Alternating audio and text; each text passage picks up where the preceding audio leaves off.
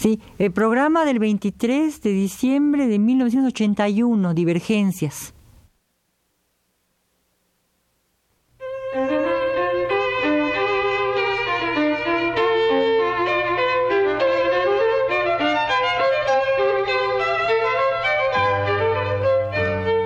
Divergencias. Programa a cargo de Margot Glantz.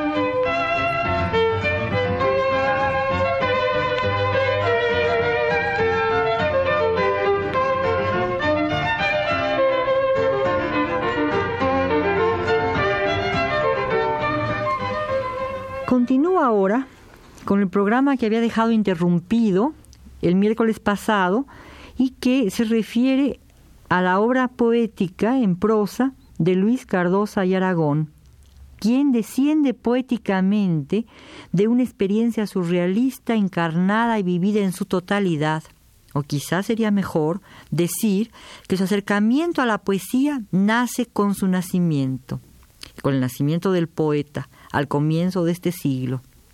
Luis Cardosa nace poeta y surrealista. Su viaje a Europa, cuando es adolescente, lo conecta normalmente con lo que será su más persistente identidad y conforma su mirada a una visión del nuevo mundo que se traslada a este continente y calza con la realidad.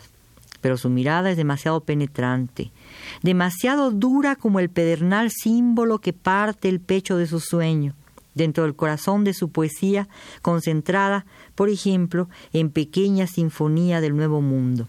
Su contacto con el surrealismo lo conecta con América para encontrar en ella las raíces, pero América no acepta a veces aún esas miradas y la escritura del texto no coincide con su lectura pues escrito entre 1929 y 1932, este texto, Pequeña Sinfonía del Nuevo Mundo, es publicado apenas en 1948 en edición que circula entonces muy poco, porque por desgracia aún no sabemos mirarnos, no podemos descodificarnos, aunque contemos contextos como este y como otros que Luis Cardosa escribiera. Por fortuna, ahora lo tenemos en la obra casi completa de poesía que publicó el Fondo de Cultura Económica.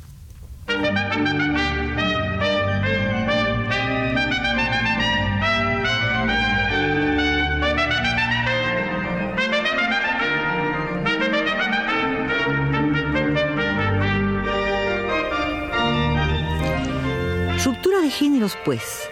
Dificultad de reconocernos en ellos.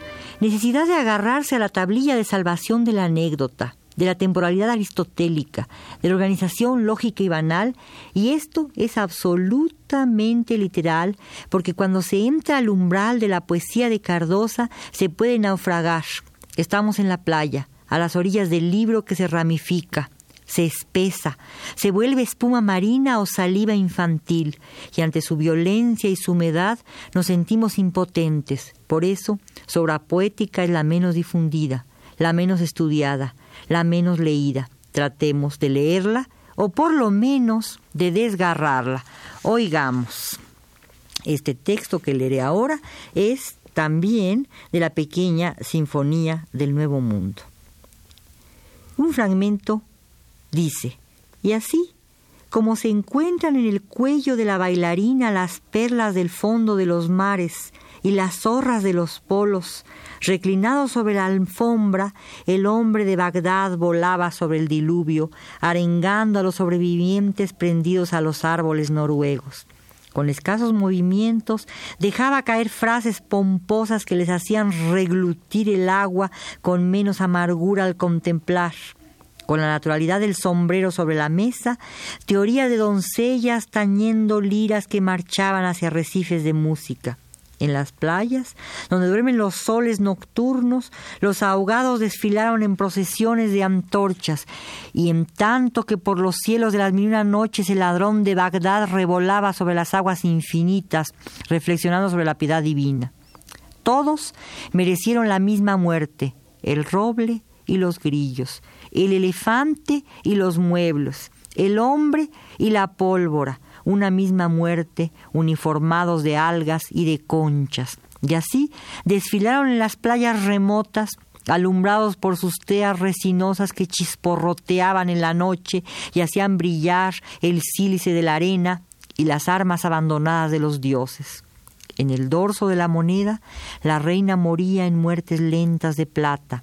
Tal una nube en el cielo, su perfil se hundía muy lentamente más allá de las pupilas de súbditos ya gaseosos, pero aún reinaba. Escuchábase su voz cuando el mozo de la carnicería hacíala rebotar contra el mármol manchado de sangre de cordero. Sobrevivió tal el mensaje de los náufragos en la botella lacrada que choca con los muelles de Nueva York anunciando la batalla de Salamina.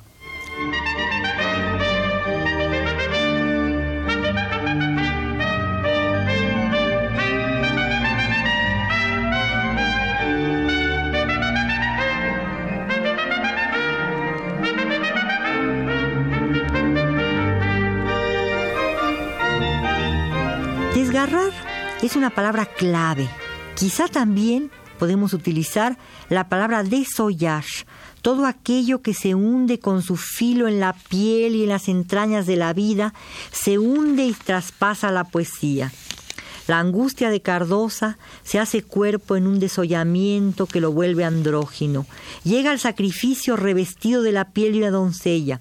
Su sanguinolento transcurso calcina su piel al amoldarse a ella con su circulación tronchada, ligada a ese, corazón salvaje de la piedra que lo circunda y lo fascina. Su sueño encandilado se traspasa a la piedra de los sacrificios, monolito inaugural de su poesía, donde se graban los nuevos jeroglíficos que los antiguos le dictan en la movediza materia de los sueños convertidos en palabra metafórica. Sí, el contraste con el viejo mundo está en la piedra de los sacrificios, en la constante vivencia de la sangre, en la desnudez retirada, reiterada, perdón, en la desnudez reiterada de la vida nueva, en el desollamiento inaugural, el que lo liga a la divinidad. Sigamos leyendo un fragmento de esta pequeña sinfonía del nuevo mundo.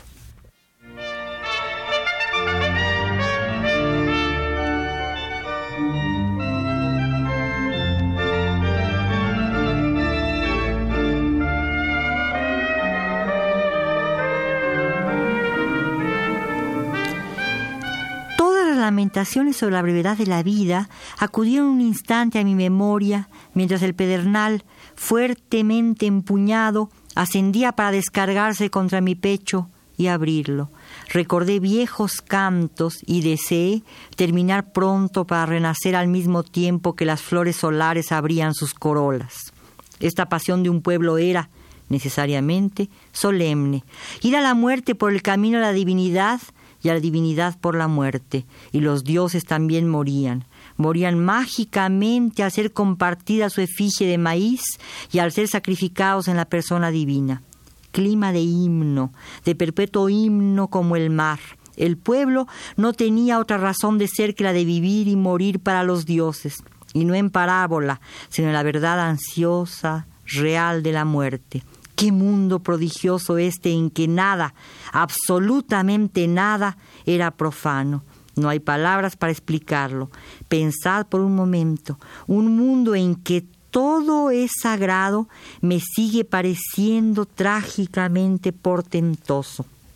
Jamás había existido ni acaso existirá pueblo tan votivo, tan entregado a lo sobrenatural como a una droga. Su lenguaje es rudo y sencillo, pero su parábola suprema siempre es la muerte, y por ello es tan inimaginable su mundo. Todo es mágico y desemboca desbocadamente en lo divino.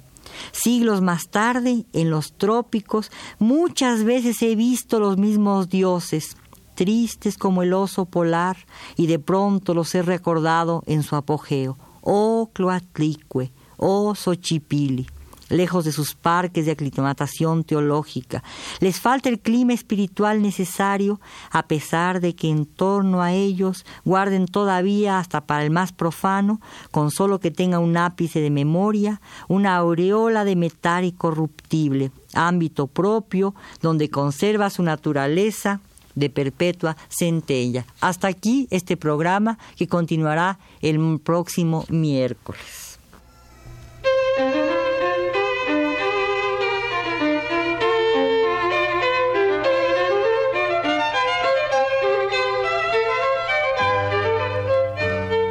Divergencias. Programa a cargo de Margot Glantz. Este programa los controles técnicos estuvieron a cargo de Antonio Arzate y la coordinación al cargo de Ricardo Tejeda. Muchas gracias.